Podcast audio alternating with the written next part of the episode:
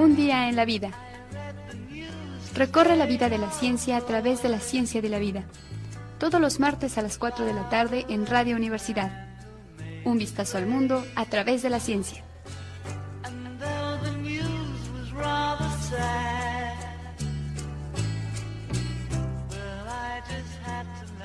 Buenas tardes a todos, 7 de diciembre del 2021 y llegando tarde. Me parece que ya la ciudad necesita muchas reparaciones.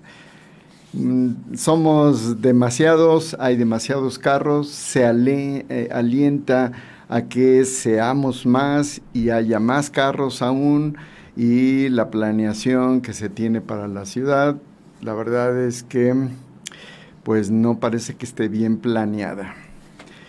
Corteza prefrontal tiene que ver con la planeación y vamos a hablar un poquito de eso, no de la planeación de una ciudad, no de la planeación de a ver si se pone una vialidad más para que haya más carros, eh, sino de ciertas cosas que tienen que ver con la planeación y la corteza frontal.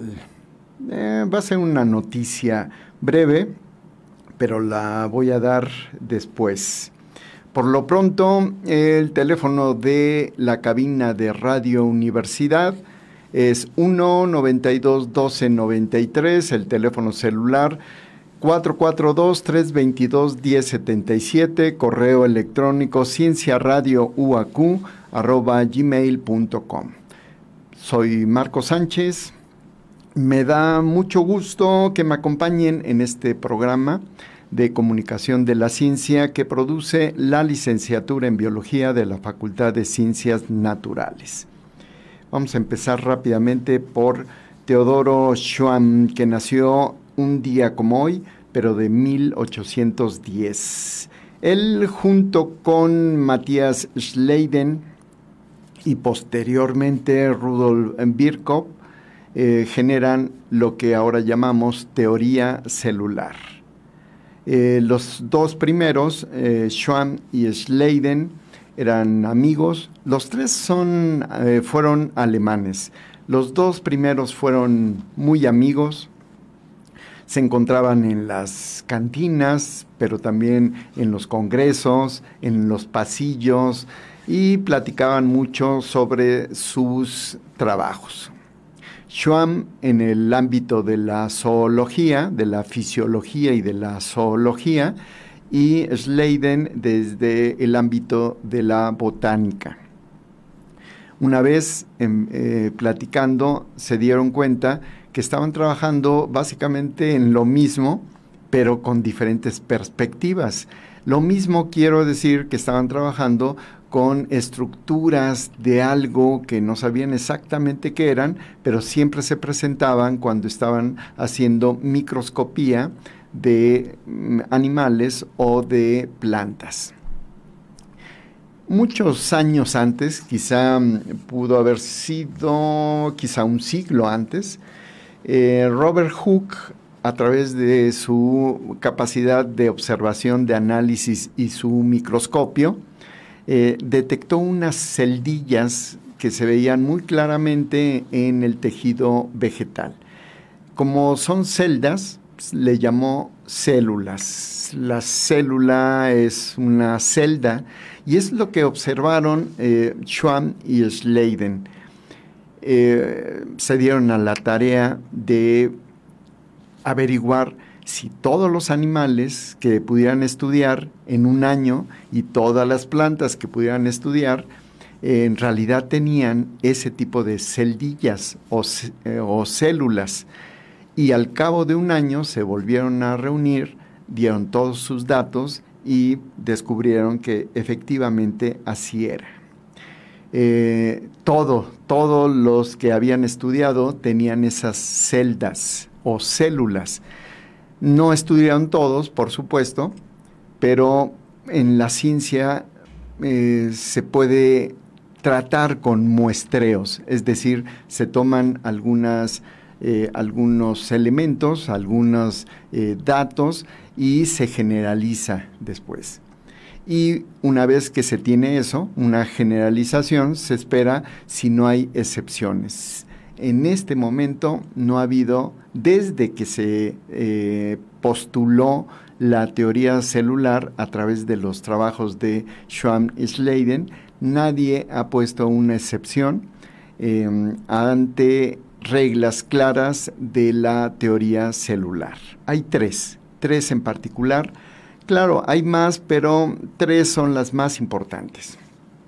Uno, todos los seres vivos están formados por células, por esas celdillas, que en principio no se sabía que era bien, pero se tenía esa evidencia anatómica y un poquito funcional. Eh, número dos, la célula es la unidad básica de organización de la vida. Lo que hay ahí y lo que ocurre ahí, la parte fisiológica, la parte química, es la unidad básica de la organización de la vida. Y después se incorporó Birkhoff eh, y puso el tercer elemento. Toda célula se ha originado a partir de otra preexistente. Con esos tres postulados se generó la, o se inició la teoría celular. ¿Por qué comento esto? Porque en un día como hoy, el 7 de diciembre de 1810, nació uno de esos eh, eh, científicos generadores de esta gran teoría de la vida llamada teoría celular, Teodoro Schwamm. Eh, segundas efemérides, lo voy a, dejar un momento para después, quizá. Y eh, vamos eh, a tratar el tema de la variante Omicron. Si me da tiempo, ya hablaré de una astrónoma inglesa que murió en un día como hoy. Ya veremos. Entonces, voy a retomar rápidamente una información que yo di la semana pasada. Estuve hablando de la variante Omicron. Eh, por supuesto, estoy hablando de la enfermedad COVID-19 y del virus SARS-CoV-2. Eh, para saber si es una variante, debemos de saber la secuencia genética, en este caso, del virus. El virus, desde mm, hace dos años, prácticamente en enero del 2020, se estableció la secuencia genética completa del virus. Es muy importante porque a partir de ahí podemos saber qué elementos son, eh, digamos, los importantes para construir una proteína de unión, una proteína de inhibición, una proteína de fusión, en fin, para saber todas las características funcionales del virus, cómo nos podría atacar, cómo lo podríamos atacar y demás. Es decir, uno de los primeros estudios que se deben de hacer es conocer la estructura básica de la información genética. Eso se tuvo en el 2020. Eh, después eh, se empezaron a observar diferentes variantes. Las variantes son eh, cambios que se da ante la información genética. Puede ser que haya un cachito de esos genes eh, o un fragmento que se pierda, una lesión, pero también podría ser que un, nucleótido cambie a cualquier otra cosa. Puede ser algo que cambie y que no modifique demasiado la función de la información genética o un pequeño cambio que genere un cambio monumental de la función de la información genética. La función de la información genética de manera muy simple sería transformar ese lenguaje que hay del código de información por ácidos nucleicos, en este caso el RNA, y pasarlo a proteínas. Esas proteínas tienen una secuencia dependiendo de los genes, dependiendo de la información del RNA o del DNA. El virus que tenemos ahora es un virus de RNA. Trae la información y esa información se puede traducir a proteínas. Las proteínas pueden formar parte de muchas cosas. Por ejemplo, la famosa proteína spike, esa proteína que sirve como una estructura eh, de membrana, pero que sirve para unirse a la enzima convertidora de angiotensina. Esa enzima es de nosotros, de nuestras células. Y cuando llega el virus con su proteína spike, hay elementos de esa proteína que se unen a la enzima y permiten que se genere toda la función para que se fusionen y el virus entre. Y una vez que entra, utiliza la maquinaria de nuestras células para repetirse, para duplicarse, para hacer otros viriones que van a salir eh, de la célula y van a infectar a otras células. En fin, una vez que, tenemos variantes, eh, la OMS eh, es un organismo internacional que nos regula en términos sanitarios. Es un organismo mundial que nos hace recomendaciones, pero también nos da información. Eh, para la OMS hay dos em, modificaciones que dan lugar a dos tipos de virus o dos tipos de variantes. Una variante que es de interés, eh, generalmente es de interés científico, pero también es de interés sanitario, y una variante que puede ser de preocupación. Claro, tiene interés científico y sanitario, pero eh, primero es preocupante. Así es que tenemos que hacer alguna medida para detener, para conocer, para saber qué es lo que podemos hacer para contrarrestar esa variante. Bueno, se establecieron a lo largo de casi dos años varias variantes. Eh, varias modificaciones generaron variantes de interés y de preocupación se dio la letra alfa a cada una de las variantes, así es que tenemos alfa, beta, gamma, eta, teta, iota, bla, bla, bla. Yo no lo pronuncio como debería de ser en griego, pero lo estoy pronunciando tal como, como, como es, ¿no? Como se escribe. Entonces tenemos un montón de variantes, algunas simplemente fueron de interés, no llegaron a nuestro conocimiento porque no era de preocupación. Eh, beta y gamma, por ejemplo, fueron inicialmente de, preocupación, pero después se pasaron a la categoría de interés. Y así fueron pasando hasta que llegó la mutación que dio origen a la variante Delta generó preocupación y ustedes saben que fue parte de la tercera ola que tenemos incluso todavía. Y todavía no nos recuperamos del golpe de, de Delta cuando llega Omicron. Y Omicron es otra variante de preocupación. Y esa preocupación es porque puede ser más transmisible, dure más el efecto, puede ser que genere síntomas más severos que lleguen a la hospitalización o a mm, algún problema mayor como la muerte y que evada el sistema inmunitario. Tres puntos o quizá cuatro puntos muy importantes del virus.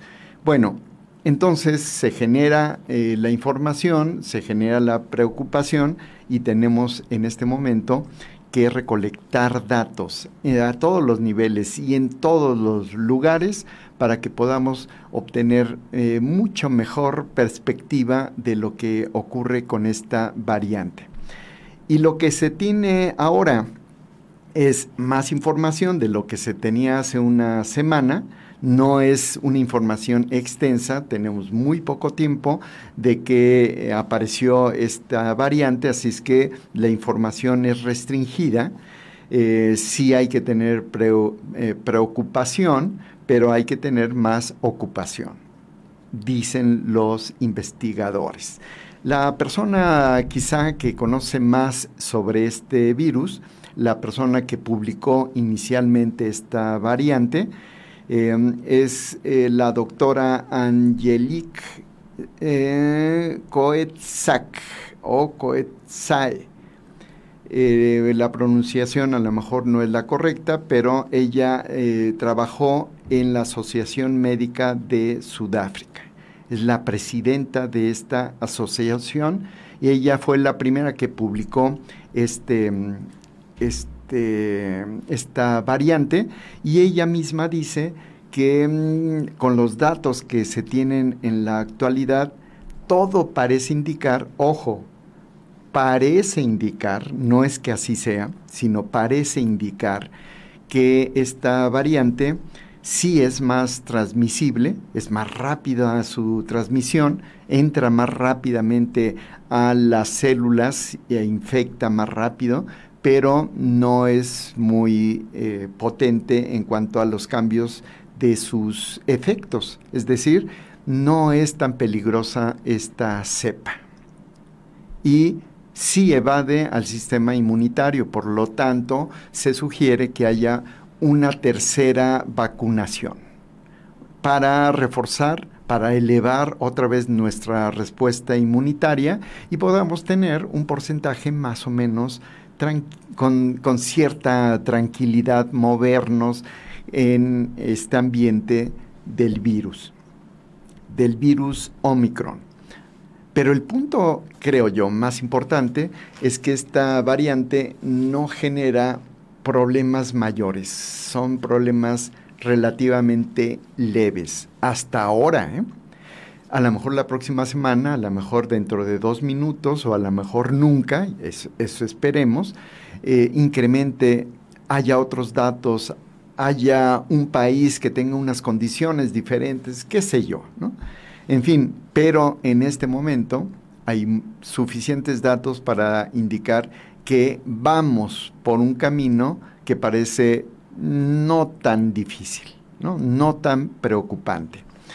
Hay dos eh, publicaciones. Esas dos publicaciones, una tiene que ver con un trabajo que se venía dando desde hace un poquito menos de un año con otras variantes y que al conocer la variante Omicron lo juntaron para este gran, eh, digamos, gran estudio con tres variantes y lo que mm, demuestran o publican estos autores es que eh, se integraron los datos de Omicron a las variantes beta y delta. Primero, no hubo aumento de la reinfección de beta y delta, pero sí de Omicron. Así es que estábamos bajando de esa gran curva, la tercera curva, cuando llega Omicron y otra vez hay reinfecciones. Pero disminuyó el coeficiente de riesgo de infección primaria y aumentó el coeficiente de reinfección.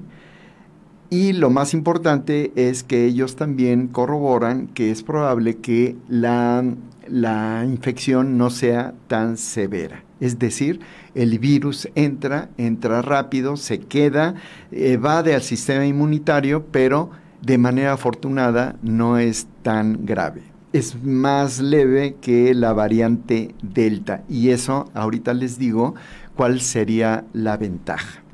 La segunda publicación es una revisión que hace la revista The Lancet y eh, esta publicación del 2 de diciembre, es un poquito más reciente, dice que em, hay, em, bueno, da datos de, la, de cómo va la infección y dice que la aparición de la variante Delta asociada a una mayor transmisibilidad y carga viral altas. Está hablando de la variante Delta. Eh, pero cuando habla de la, de la Omicron, habla exactamente en los mismos términos que dice la experta, que dice el artículo anterior y que ahora se publica en la revista The Lancet. Eh, aumento de la transmisibilidad, mayor afinidad de unión viral, por lo tanto, mayor em, transmisibilidad que tiene este virus y un mayor escape de anticuerpos. Se une, se une rápido a la célula, entra rápido por los, las dos condiciones anteriores y por eso se escapa rápidamente de los anticuerpos. Pero los síntomas son leves, lo vuelve a decir la revista The Lancet, pero es necesario estar pendientes, lo que les estoy comentando. La tendencia es a tener un virus con no tan problemático en términos de los síntomas, pero se tienen relativamente pocos datos, así es que no se confíen. Y em, se detecta más fácilmente. Hay dos ventajas. Antes de irnos a la pausa, les diré, la primera ventaja es que el virus es más transmisible y puede desplazar a la variante Delta. Y este desplazamiento podría uno pensar que es malo, ¿no? Pero dado que la segunda condición de este virus es que promueve unos síntomas leves, entonces nos conviene que se desplace a la variante Delta, que sí tiene síntomas fuertes y que llevan al paciente incluso al hospital y a la muerte, conviene mejor que sea desplazado por un virus que no tiene tanto poder de, mm, generar síntomas fuertes, síntomas que pueden llevar al paciente a la muerte. Así es que lo dicho por eh, el subsecretario de salud de nuestro país es correcto, aunque suene raro, es correcto, es, es probable, así dijo, que la sustitución por esta variante Omicron nos pueda beneficiar. Y pues claro, les llovió un montón de críticas diciéndole que era un ignorante, que, que pues casi un asesino, que lo quiten y todo esto. Vean ustedes que la información científica que se maneja y que maneja y que siempre ha manejado el subsecretario de salud es correcta. ¿sí? La decisión puede ser correcta. No está diciendo que salgan sin tapabocas y que se besen todos y que griten y que salpiquen al, al que tengan de frente. No lo está diciendo, sino simplemente está diciendo que dado las tendencias que hay de estas variantes, se puede sustituir a una variante que en sí nos está afectando por otra variante que tendría, eh, digamos, que provoque síntomas más leves. Y la segunda es que lo podemos detectar mucho más rápida y fácilmente que las variantes desde la alfa hasta la delta. Esto termina mi, resumen de cómo va la variante Omicron. Nos vamos a una pausa y regresamos para dar otro tipo de información sobre la ciencia. XHUAQ. Radio Universidad, 89.5 FM. Estudios y oficinas. Centro Universitario. Cerro de las Campanas. Planta transmisora, Campus Exaeropuerto de la Universidad Autónoma de Querétaro. Carretera Chechimequilla sin número, Ejido Bolaños. Radio Universidad, integrante del sistema de radio, televisión y cinematografía de la Universidad Autónoma de Querétaro. Radio Universidad, 89.5 FM. La cultura universal. Bueno, regresamos rapidísimamente Aquí Fanny eh, nos está ayudando en los controles. Y bueno, pues seguimos. Eh, 192 1293, el celular 442 322 1077 y el correo electrónico cienciaradiouacu.gmail.com. Yo soy Marco Sánchez, seguimos en este programa de comunicación de la ciencia que produce la licenciatura en biología de la Facultad de Ciencias Naturales. Bueno, pues vamos a seguir con otra información. Ojalá que Si ustedes tienen alguna duda sobre la variante Omicron, escríbanme al correo electrónico y con gusto les paso los artículos que mencioné o les doy alguna una pista de dónde localizar un poquito más de información o si la pregunta es un poquito más puntual y no la puedo contestar, una de dos, me pongo a estudiar y después les contesto o los eh, canalizo con alguien que sepa contestar. Preguntas relacionadas con el virus, con la infección, con la epidemiología, con la parte médica, digamos. Bueno, pero mientras tanto, mientras eh, recibo este tipo de, eh, de, preguntas o de comentarios, déjenme comentarles que hay una publicación que salió hace poquito, quizá la semana pasada o hace dos semanas quizá, es que hay un chicle contra COVID-19. Es un dato curioso, déjenme decirles. Este artículo es publicado por Molecular, Therapy, es del Departamento de Ciencias Básicas y Transicional, ah no, translacional, perdón, de la Universidad de Pensilvania. Entonces, es una publicación que parece de broma, porque eh, más que en un chicle, y a lo mejor se defienden del SARS-CoV-2 en todas sus variantes. Uno podría pensar, bueno, pues si están estudiando aquí, allá, en todos lados, eh, variantes, la, transmisibilidad y todo lo que les comenté, y aparte están hablando de las vacunas, como un chicle me podría defender.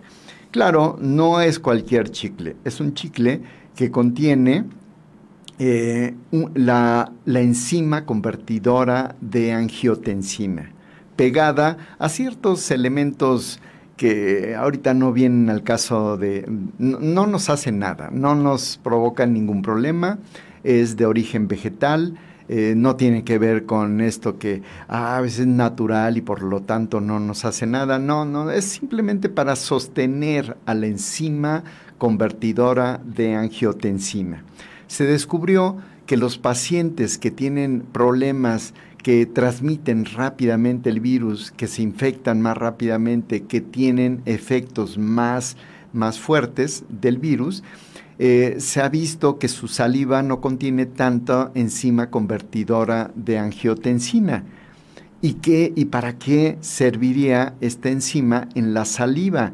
Pues resulta que si entrara el virus, y se retiene más en la boca, como eh, eh, suele ocurrir en los estudios que se han hecho, resulta que si no hay suficiente enzima convertidora de angiotensina, el virus eh, se mantiene por más tiempo y es mucho más capaz para infectar a las células humanas. Pero ¿qué pasaría si de repente le ponemos un chorrito de enzima convertidora de angiotensina a nuestra saliva?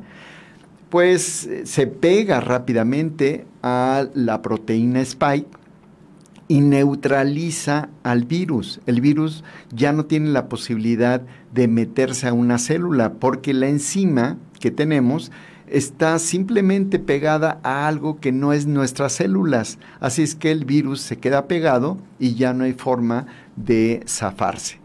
Se neutraliza. Mm, cualquier sistema inmunológico lo podría deshacer. Nos tragamos la saliva y se deshace en el tracto digestivo y listo. Se le ocurrió a un grupo de investigadores de la Universidad de Pensilvania ya lo registró ante, ante la FDA.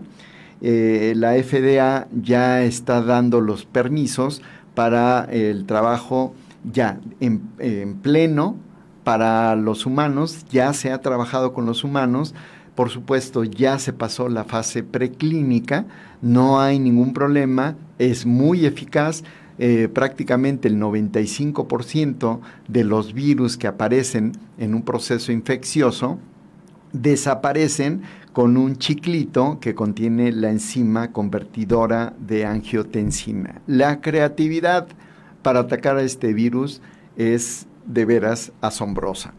Este artículo eh, también lo tengo, si ustedes lo quieren leer, por favor escríbanme al, correo electrónico cienciaradiouacu.gmail.com. Con gusto se los puedo pasar. Muy bien, um, vamos a ver.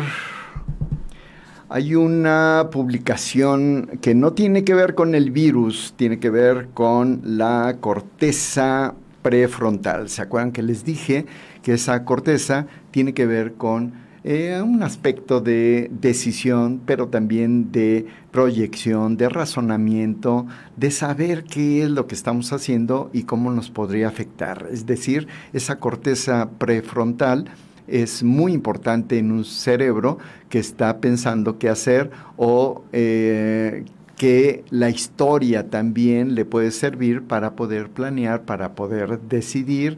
Si usted quiere decidir eh, si se va a comprar una casa o no, si va a estudiar o no, si va a ir de viaje o no, si se va a saltar el río o no, como lo que ustedes quieran, tiene que contemplar aspectos históricos, aspectos personales, físicos, su integridad, su pensamiento, las relaciones con muchas personas, su trabajo, se dan cuenta que hay mucha información al respecto.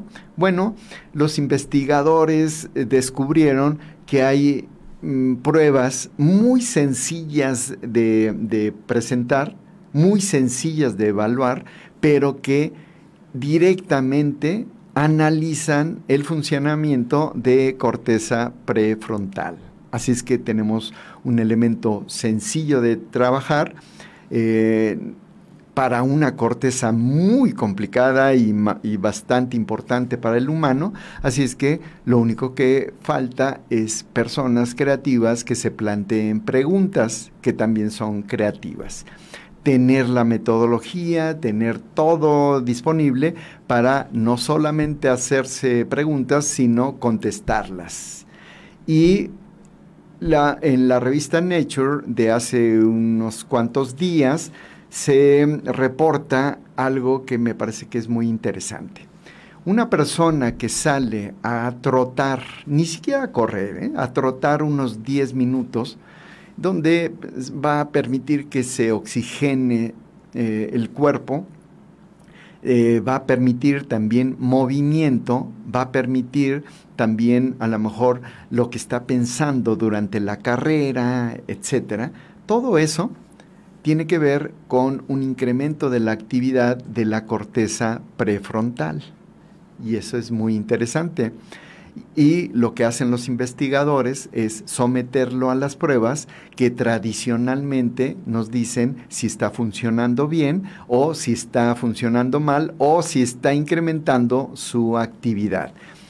Una de esas pruebas, para que ustedes lo prueben también, este, es esa, esa, ese test que eh, a lo mejor ustedes lo, lo conocen, de presentar la palabra eh, de un color y decir otra cosa. Es decir, anaranjado, por ejemplo, pero ponerlo en café. Poner rojo, pero ponerlo en azul. Y eh, el, test es que uno se concentre y elimine cosas que no tienen que ver con nada y uno conteste cuál es el color de la palabra, no la palabra. Aunque digan naranjado, no, no digan anaranjado, sino el color de esa palabra. Eh, yo creo que ya se acordaron este, de, haber visto este tipo de, pruebas. Bueno, hagan la prueba. Agarren en el internet, saquen una, unas tarjetas o ustedes mismos háganla y pónganse a correr diario 10 minutos, trotes, y háganse esa prueba. Van a ver que según esto, según la publicación, eh, hay un incremento de, las, de la función de la corteza prefrontal. ¿Y para qué nos serviría eh, incrementar la función de esa corteza, imagínense, podríamos tener una mejor forma de actuar, una mejor forma de, de planear. Y voy a poner un ejemplo. Si me preguntan ustedes, la tercera vacunación que eh, se está mm, previendo, que ya la, está proponiendo la OMS y que se está preparando el gobierno de México para aplicarla, la tercera dosis podría ser, por ejemplo, de tres vacunas, eh, la que ustedes quieran. Y la pregunta sería, ¿cuál de esas vacunas me conviene para la tercera dosis. Uno podría pensar, bueno, cualquiera, ¿no? La que esté. Eh, pero a lo mejor algunos piensan que si me vacunaron con una, pues me tienen que vacunar precisamente con esa. No es necesario.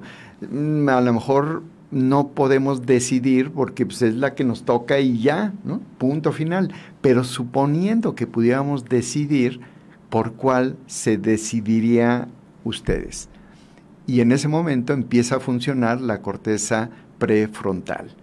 ¿Y qué necesitamos? Datos, información, pregúntale al experto, eh, leer artículos, saber qué es lo que se sabe en otros lugares para saber que, cuál sería la mejor opción. Y una vez teniendo esos datos, la corteza prefrontal podría tomar una mejor decisión si corremos diario, se, hace toda la activación de la corteza prefrontal, dicen estos autores que podríamos tener un mejor funcionamiento de esa corteza que nos hace decidir mejor. Hagamos la prueba. En fin, a lo mejor no tenemos capacidad de decidir, pero pues al menos podríamos indicarle a nuestras autoridades que ya con todo el conocimiento científico que tenemos, hemos decidido que nos apliquen tal o cual vacuna. Bueno, hay cosas interesantísimas al respecto, pero no voy a decir absolutamente nada porque no soy un médico y la verdad es que los médicos tendrán que decirnos este tipo de información. Yo solamente les puedo recomendar las lecturas, ¿no? Para que se puedan ustedes eh, empapar y poder tener mejores decisiones. Muy bien, en estos últimos 15 minutos o menos, mm, tengo menos, quizá 10 minutos de este programa, bueno, eh, primero quisiera decir que, mm, dado que llegué un poquito tarde, no voy a poder poner algo que hubiera querido, que es música de Greg Lake, este gran bajista y cantante del grupo Emerson Lake and Palmer, porque un día como hoy, pero del 2016, él desgraciadamente murió. Pero bueno, ya, ya no me quejo. Si tenemos tiempo al final, voy a poner un cachito. En fin, fíjense que hay dos noticias, dos noticias que tienen que ver con la vida. Una noticia que es sorprendente. Es el origen de parte del agua que hay en la Tierra, pero que viene de la, de la participación del Sol. Mm, de veras que no me la podía creer. Cómo el Sol provocó que hubiera agua en la tierra. Esa es la propuesta que hacen este tipo de, investigaciones. Es la Universidad de Glasgow eh, y se publicó el 29 de noviembre. Entonces, resulta que estudian los asteroides, uno de ellos el, es el Itokawa 2010, así se llama este eh, cuerpo, y lo que se ve es que el polvo que tiene este, este asteroide eh, interacciona con el viento solar, se generan ciertas reacciones y generan dos componentes, principalmente el hidróxido y el agua que están enriquecidos con ciertos otros elementos. Entonces, lo que están proponiendo es que, dado que hay 20 litros por metro cúbico de cualquier roca que nosotros podamos observar, entonces estas rocas en un inicio hace 3.800 millones de años, quizá, o un poquito antes, se impactaron en la Tierra y dejaron caer estos elementos, el hidróxido y el agua enriquecidos. Entonces podríamos tener ahí una parte, quizá un cuarto del agua total de la Tierra. Y a partir de eso, pues el agua pudo haber generado un montón de otras cosas, por ejemplo, reacciones químicas o la posibilidad de que se estableciera la vida. Esta publicación está en la revista Nature Astronomy y eh, ustedes la pueden obtener, creo que sí, si la tengo, parece que sí, y ustedes pueden eh, obtenerla si me, escriben al correo electrónico cienciaradiouacu.gmail.com.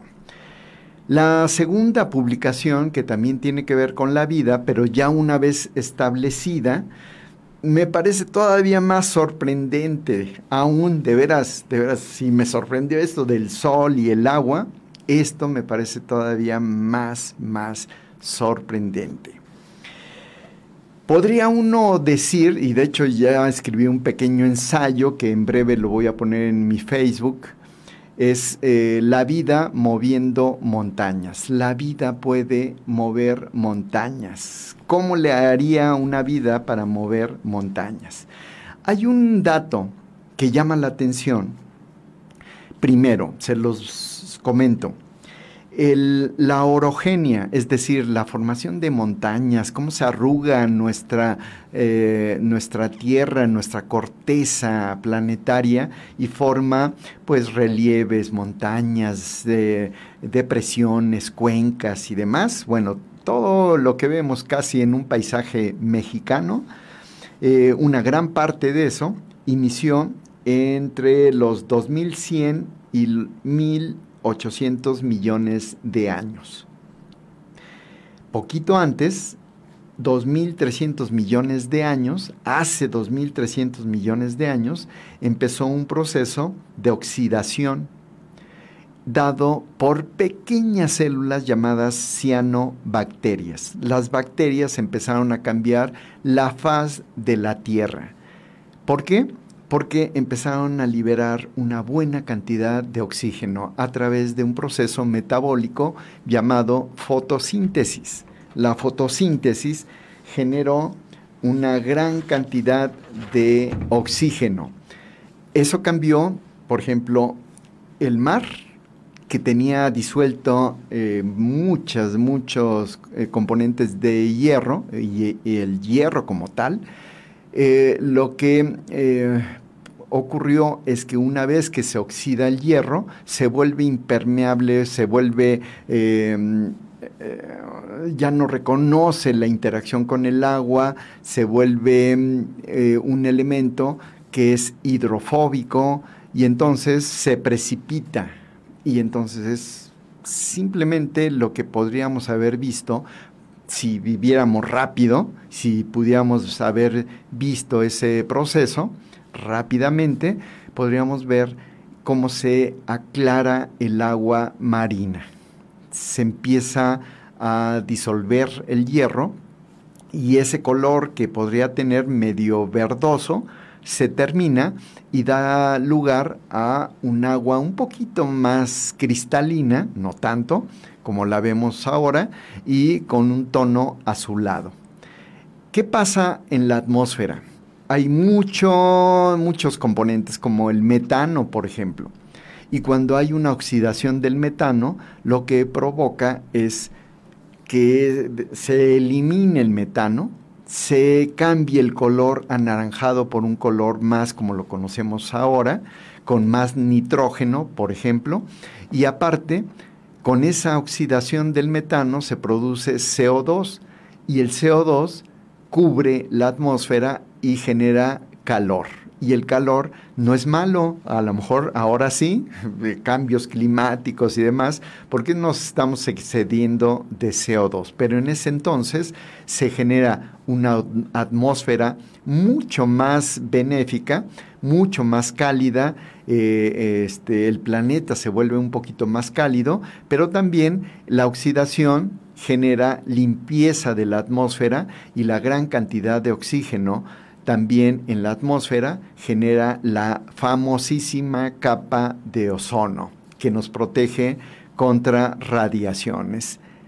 Y todo eso porque unas bacterias inventaron, se les ocurrió naturalmente durante la evolución generar oxígeno a través de la fotosíntesis.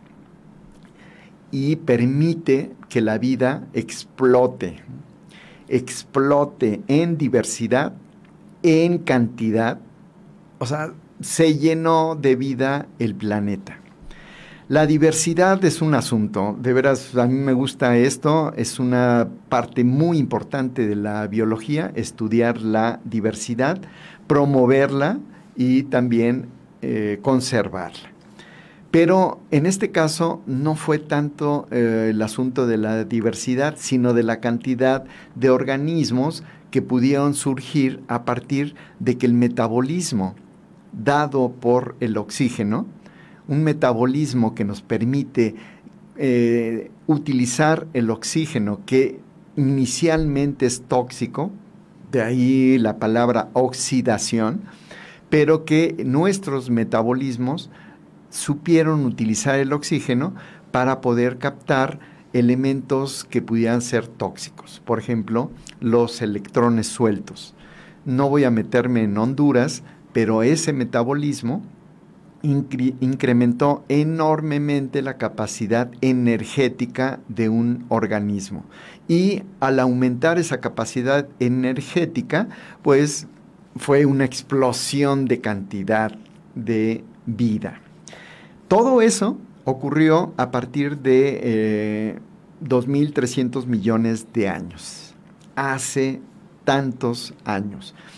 Poco a poco empieza a incrementar y lo que empezamos a ver es el inicio de la orogenia, de la deformación de la corteza del planeta. ¿Qué tiene que ver la, el cambio metabólico, el incremento de energía con la orogenia?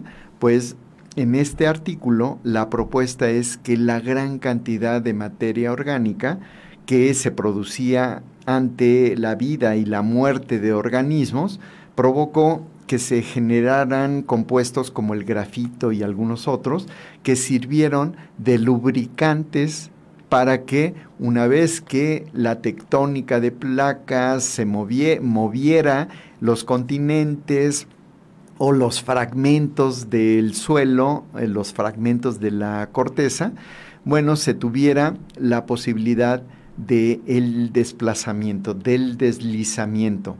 Esta, digamos, este aceite em, dado por organismos que murieron, esta gran cantidad de, de vida empieza a tener su efecto sobre cosas tan gigantescas como la conformación de montañas, de todo esto que vemos en un paisaje.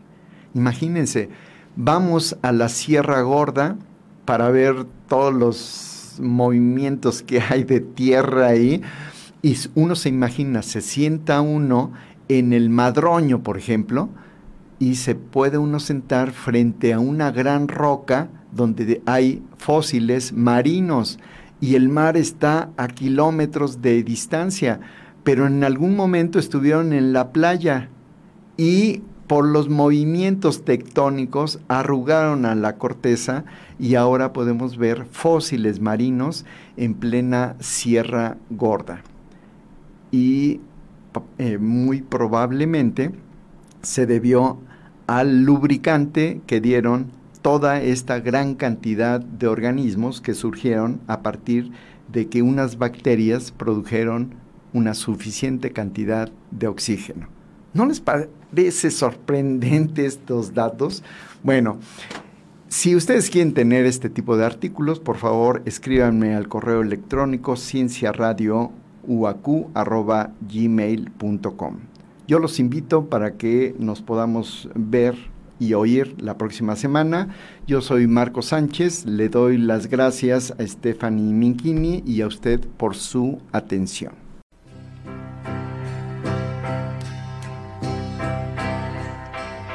en la vida. Recorre la vida de la ciencia a través de la ciencia de la vida. Todos los martes a las 4 de la tarde en Radio Universidad. Un vistazo al mundo a través de la ciencia.